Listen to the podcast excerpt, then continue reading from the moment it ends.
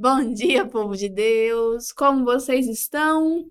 Tudo bem por aí? Sejam muito bem-vindos à nossa ao primeiro dia da semana, né? Primeiro dia da semana é domingo, mas para nós aqui no podcast é segunda-feira. Então, hoje nós estamos, hoje é o nosso décimo podcast e o tema de hoje são as odes de Salomão. Vocês vão ver que odes também pode ser chamado de hinos, hinos, né? Então hoje nós vamos falar dos famosos hinos de Salomão do século II, que foram redescobertos também já no século XX, mas sobre isso nós vamos falar aqui com o professor Daniel.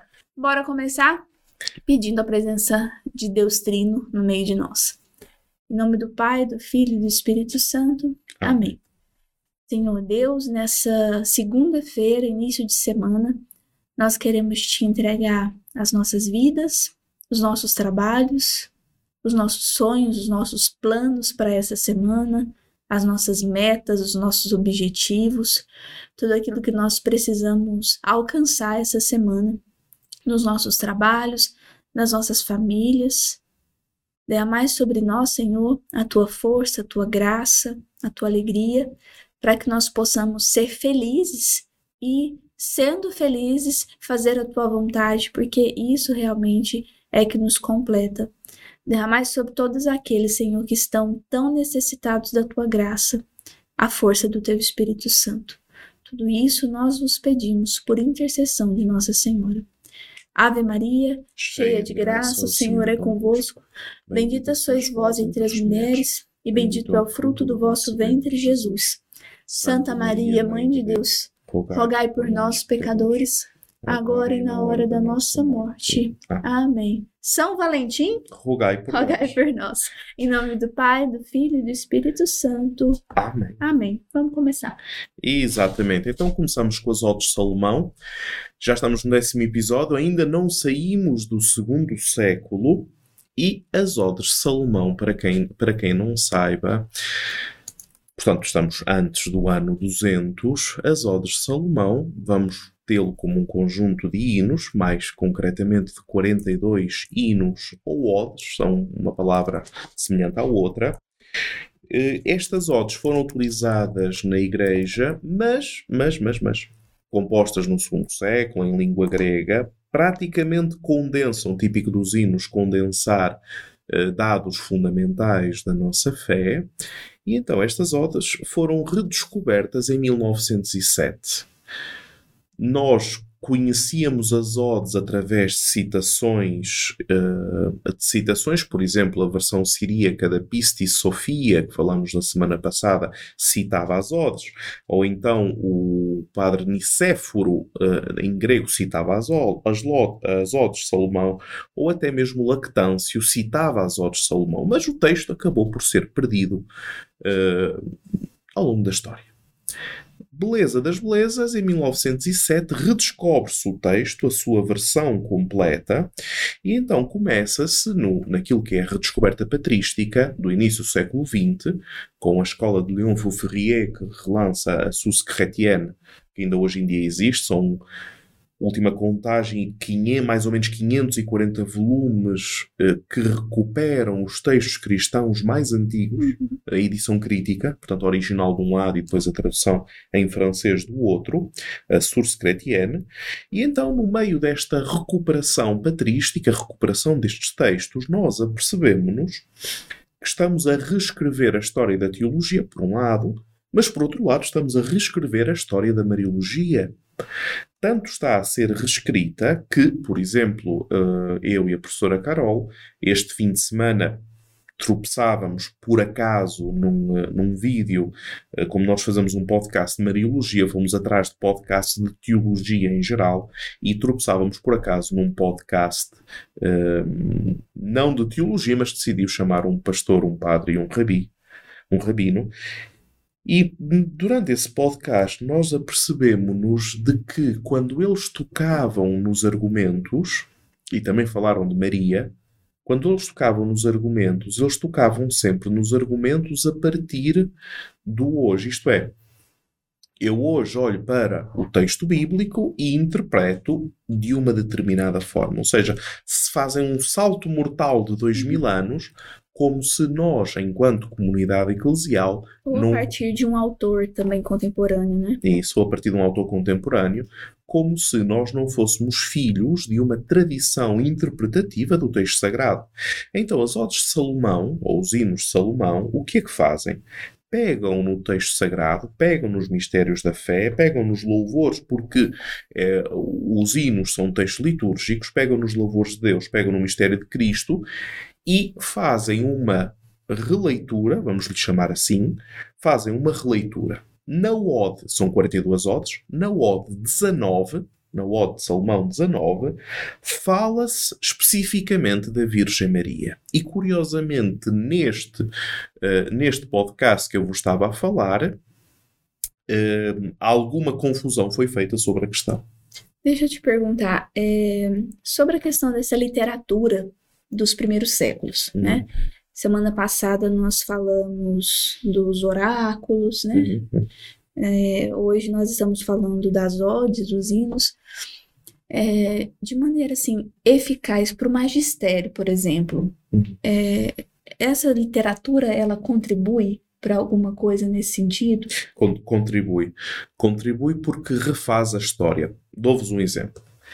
Se século XVIII, um autor que vai novamente aos textos originais da Sagrada Escritura, decide dizer, por exemplo, que Maria não permaneceu sempre virgem, Uhum. correto?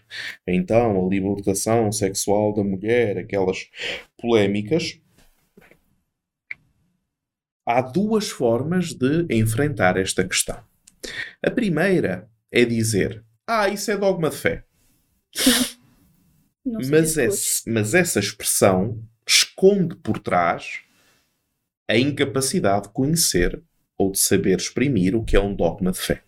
Porque ainda estamos naquele tempo em que dogma de fé é uma verdade divinamente revelada e publicamente eh, anunciada pelo Sumo Pontífice. Uhum.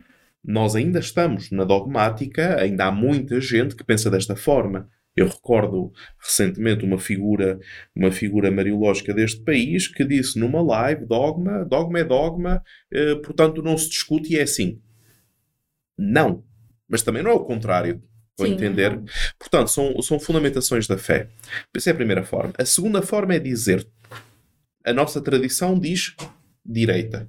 Tu dizes esquerda. Muito bem, vamos às fontes. Então, ao irmos às fontes, como eu já disse, para além do texto escriturístico, também existe a tradição interpretativa. Se eu encontro uma tradição interpretativa, dou-vos um exemplo que aconteceu no curso São José, uma tradição interpretativa unânime, unânime em toda a patrística que São José e Nossa Senhora mantiveram um matrimónio virginal, se existe uma tradição interpretativa patrística unânime em toda a patrística, qualquer pessoa que séculos depois diga o contrário, é verdade que a Escritura não diz nada de particular em relação a isso, mas é verdade que existe uma tradição patrística com centenas de autores que o disseram de forma unânime. Então, qual é que é o peso real da minha afirmação hoje, à distância de séculos, que é uma afirmação especulativa, barra política, barra polémica, barra económica, infelizmente é tudo junto, daquilo que de facto é verdade de fé, da tradição apostólica, Uhum. dos, dos símbolos da fé apostólicos, unam, unânimes em toda a igreja, património comum de fé. É como se é, sobre a minha vida, nos próximos 200 anos, tivessem ali uma, uma literatura sobre mim, unânime, e Uhum. daqui do, dois mil anos alguém vem falar Isso. alguma coisa totalmente. E, exa- exatamente. Então, o problema é que, que confundir-se teologia com opinião pessoal. Sim. A minha opinião é esta, baseado nisto, nisto, nisto, nisto. Então, a minha opinião é que vale. Quando na teologia é um pouco, é um pouco ao contrário. A minha opinião é esta. Esta é a minha proposta à comunidade eclesial, baseado nisto, nisto, nisto, nisto, nisto, que depois pode ser acolhida imediatamente ou pode ser acolhida tantos séculos depois, não, de facto, aquelas pessoas, muitos teólogos do, do início do, do século XX, já falamos aqui do padre Lagrange, mas também temos outros, por exemplo, em 94, em 94 acho que foi Boulard ou coisa parecida, que foi tornado cardeal e veio numa cadeira de rodas, já decrépito, e São João Paulo II tornou-o cardeal porque a sua teologia era demasiadamente avançada para a época, foi colocado sob suspeita. Hum. E então, Papa João Paulo II, para sanar a questão do enorme contributo teológico que ele deu à comunidade eclesial, tornou-o cardeal em 94. E as imagens são ele numa cadeira de rodas, decrépito, Fone Baltasar, que morreu três dias antes de receber a púrpura cardinalícia, nunca lhe foi permitido ensinar, nunca lhe, porque sabiam que a partir do momento em que fosse à congregação o processo dele para poder ensinar, seria bloqueado de ensinar e deixa um legado teológico mundial que, ou seja, muitas vezes é preciso ter esta humildade de esperar que um dia, se for vontade de Deus, que o seu percurso teológico possa ser validado, aproveitado, possa ser tomado como um contributo. Mais fácil é entrar em polémicas e agora está na moda. Eu vou dizer aquilo que a igreja não diz porque eu é que tenho a verdade sobre estas uhum. questões. Que é um problema, não é?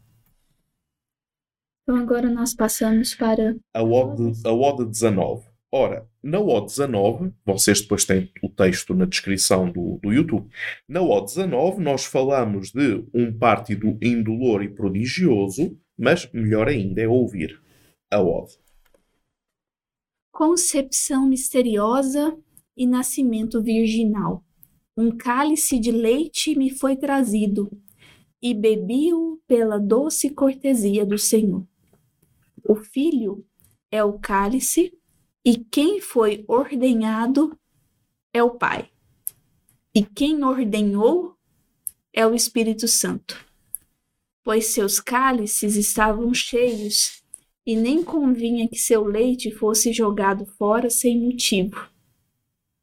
O Espírito Santo abriu seu peito e misturou o leite dos dois seios do Pai Embora eles não soubessem, ele deu a mistura para o mundo.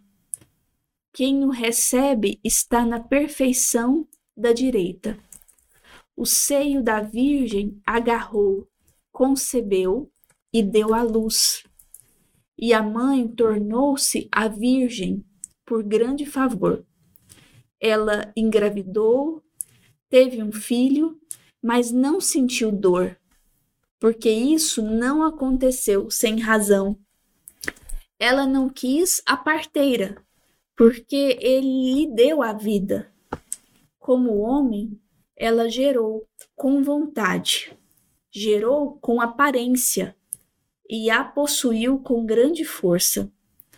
Ele amou com redenção, guardou com cortesia e mostrou com grandeza. Aleluia. Exatamente. Então, neste texto, claro que aquilo que salta à vista é os seios do pai, não é? Os peitos do pai Sim. que dão leite. Eu sei que é uma imagem um pouco, uh, um pouco estranha para nós. Mas esta imagem não é muito diferente quando Jesus Cristo diz em João 14, no início do capítulo, que na casa do meu pai, nós traduzimos, existem muitas moradas. Mas essas moradas, o que lá está escrito é ventres. Ok? Uhum.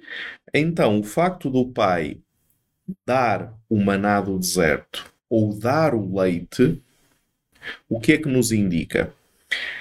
Ser aquele que provê ao alimento não é longe da concepção eucarística daquele que dá o pão no deserto e daquele que se dá como pão na Eucaristia.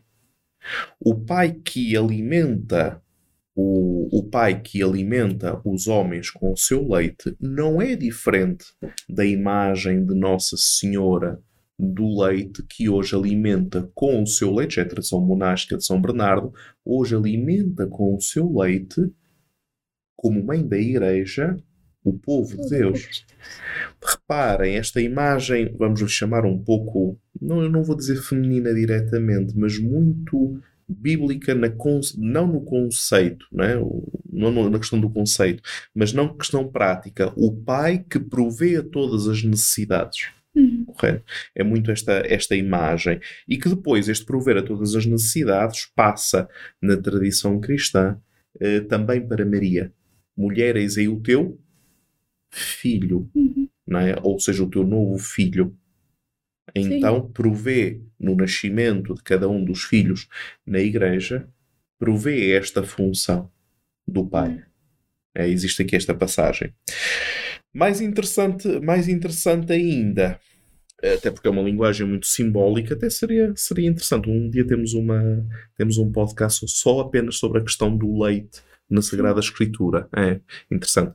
Até a terra, a terra que mana leite e mel, O etc. mel também, né? Até o é, também. eu vi essa semana, esse final de semana, numa igreja em Osasco, São Paulo, Uhum. é, que está passando uma imagem peregrina que emana mel. Mana mel. Ela é bem assim. Ela ficou até negra de tanto mel, Uhum. né? E eu agora, peraí, eu, eu agora vou- vou-vos dizer uma coisa. Nos últimos estudos de hebraico bíblico, aquela famosa passagem sobre hum, sou negra, nigra assume, sede formosa, sou negra, mas formosa, de Cântico dos Cânticos, eh, que ajudaria à compreensão teológica, etc. O que lá está não é negra, em hebraico. Hum, O que lá está é cor de mel. cor de mel. É, no original, na raiz etimológica hebraico, sou cor de mel, mas formosa. Sim, então, É, pois, exatamente. Até seria interessante um estudo nesse olhar mariológico, né? Para É, essas mariofanias. quando conhecemos os originais, as fontes, a vida transforma-se. Então, voltando à questão de Maria. Então, a questão de Maria, reparem, eu vou reler novamente a questão de Maria. Hum, o seio da Virgem agarrou, concebeu e deu à luz. Ou seja, agarrou significa. hum, agarrou significa que deu o seu consenso na anunciação que está atrás de mim. Concebeu significa que a anunciação corresponde à eh, concepção, 25 de março, e deu à luz. Significa que é, são três são três partes de um momento só, né? na concepção, na fé. E a mãe tornou-se a virgem por grande favor. Ou seja, já é mãe, mas por este grande favor, vamos dizer, por obra do Espírito Santo, tornou-se a virgem. Repara, reparem, aqui não diz que a mãe permaneceu virgem. Diz que a mãe tornou-se a virgem. Quando nós falamos dos símbolos apostólicos, nós vimos os primeiros símbolos apostólicos são em grego. Nós vimos como em grego existem os artigos definidos, não é? O a, os as. E nesses artigos, Maria é sempre tratada não como virgem, como se fosse um adjetivo, Maria Virgem, como depois em latim se vai fazer porque não há artigos, é? foi concebida e nasceu de Maria Virgem. Não. Maria a Virgem. Uhum. Ou seja, a característica essencial de Maria nesta época, e reparem, nós ainda não estamos, para quem está a fazer a terceira estrela do Stellarium da Mariologia medieval, nós vimos como a virgindade de Maria, tomada por si própria como perfeição moral, corresponde à atividade monacal latina, mas já estamos no século VI, VII. Então, até lá, esta virgindade era em direção à Cristologia, em direção à encarnação de Nosso Senhor Jesus Cristo e ao testemunho de que a encarnação de Nosso Senhor Jesus Cristo fosse verdadeira vi- divindade na verdadeira humanidade. Então, a maternidade garante a humanidade, a virgindade garante a divindade. Então, quando ele diz aqui, e a mãe tornou-se a virgem por, por grande favor, está a introduzir o, o verso que vem depois, reparem, ela engravidou, teve um filho, mas não sentiu dor. Ela engravidou, já sabemos. Teve um filho, já sabemos, mas não sentiu dor. Portanto, nestas polémicas, vamos lhe chamar contemporâneas, de que ah, o parto, o, o parto virginal seria já uma coisa que alguns dizem sim, outros dizem não. Quando nós vamos às fontes, nós começamos a encontrar ou unanimidade ou começamos a encontrar autores que, para defender a real humanidade de Cristo, inicialmente dizem uma real humanidade contribuiu com um parto real, mas depois, no desenvolvimento mariológico, começam a entender como a uma concepção virginal corresponde um parto virginal e corresponde uma vida virginal. Sim. Estas são concepções teológicas, vamos lhe chamar, mais avançadas, mas já nesta época da patrística era um património comum. Já existia nessas. Nós estamos antes do ano 200. Já falava assim. Já se falava desta forma. E depois, claro, ela não quis a parteira porque ele lhe deu a vida. De facto, se vocês leem o, o episódio da, da Natividade do Nosso Senhor Jesus Cristo nos Sinóticos, não existe uh, testemunha do nascimento de Cristo a não ser Maria. É, e ele nasce e ela já envolve ele em Exatamente. tecidos, Exa- né? Exatamente. A forma como ele nasce, vamos aceitar, é um mistério, mas segundo o relato do Evangelho, já existe toda uma movimentação da parte de Maria que não corresponderia a uma, uma pessoa que. eh, Um, um parto, um parto normal, né? Um parto segundo as modalidades às quais nós Sim. estamos habituados. Hoje. Porque nós defendemos o parto normal, por um lado, por causa da verdadeira humani- humanidade de Nosso Senhor Sim. Jesus Cristo, por outro lado, salvaguardamos que, se a sua concepção já foi o que foi, imaginemos como foi o parto. Até porque, dentro de uma teologia da história, toda a criação esperou. Toda a criação esperou aquele acontecimento central na história da humanidade. Toda a criação esperou que isso acontecesse. Né? Não dá pra ser de qualquer forma, né? Exatamente. Não podemos banalizar É. a natividade do nosso Senhor Jesus Cristo. E assim, Exatamente. finalizamos já o nosso podcast É, hoje. faz parte. E assim finalizamos o nosso podcast de hoje com as odes de Salomão. Acredito que nós ainda vamos falar de outras odes de Salomão durante os nossos podcasts, né? Mas hoje, é, para quem quer essa é, ode 19, é essa? É, o 19, está aqui na descrição do vídeo, então vocês já podem copiar, utilizar. Nós também vamos colocar no nosso Instagram, né, hoje.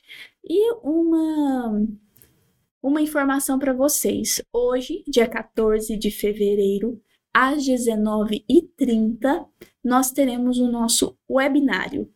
Hoje tem essa moda, né? Webinário. Então, tem os seminários, que são aqueles seminários presenciais, e nós temos os webinários, né? Que é como se fosse um seminário de forma online. Não é uma masterclass, né? Que demora duas, três, quatro horas, dependendo. É algo mais sucinto, mas que trará também ah, bastante Mariologia para vocês.